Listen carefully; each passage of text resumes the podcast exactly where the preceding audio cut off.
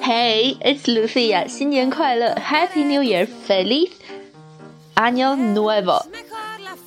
对，西班牙语又乱入了。西班牙语的新年快乐是 Feliz Año Nuevo。今天我不会像往常一样给大家带来一个 mean sentence。今天的句子是充满了正能量的 positive sentence。This is the year I will be stronger, braver, kinder, and unstoppable. This year I will be fierce. This year，今年，This is the year，今年就会是这样的一年。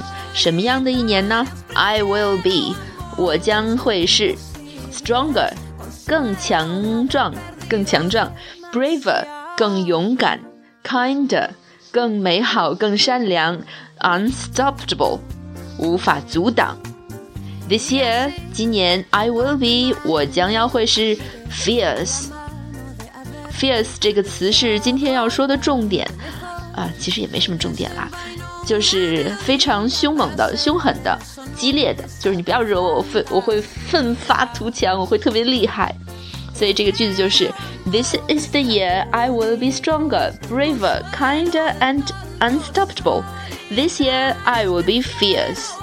今年我将要变得更加强壮、更加勇敢、更加美好和善良，而且无法阻挡。今年我将要变成一个凶狠的人，你喜欢吗？这是一个嗯典型的新年愿望，a New Year's wish。What is your New Year wish today? This year? What is your New Year wish? Tell me, tell me. See you next time. 哦，对，不要忘记关注我在黑在在在荔枝 FM。幺零零八七幺六，我是 Lucia，See you next time。